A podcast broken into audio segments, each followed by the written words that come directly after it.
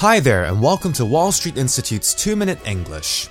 Happy New Year! I hope you all had a wonderful Christmas and New Year holiday. I can't believe it's already 2011. It only felt like a moment ago when 2010 came around. Anyway, so what did you guys get up to? Did any of you travel anywhere over the holidays? There's something amazing about traveling.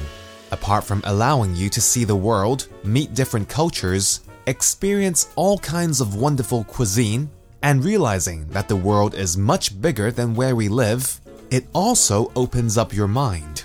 Have you ever noticed that the people who have traveled the most are usually the ones who are the easiest to get along with? A few weeks ago, I went with my wife to Taipei for a short weekend trip. Although I've been there before, it wasn't until this time that I realized just how polite the people there really are.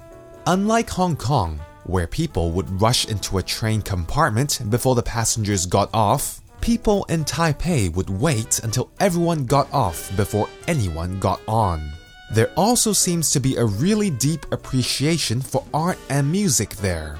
The best part is the fact that it's no way near as crowded as Hong Kong. It feels amazing walking the streets in Taipei and not having to fight through the crowds. Another cool thing about Taipei is that the flight there is just over an hour from Hong Kong, so not much time is wasted on the actual traveling itself.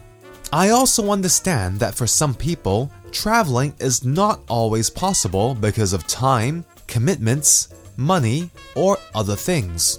However, I do believe it is important to know more about the outside world and experience it as much as possible. Anyway, here's to 2011. I hope it will be an amazing year for everyone. That's all for this week's 2 Minute English. Bye bye.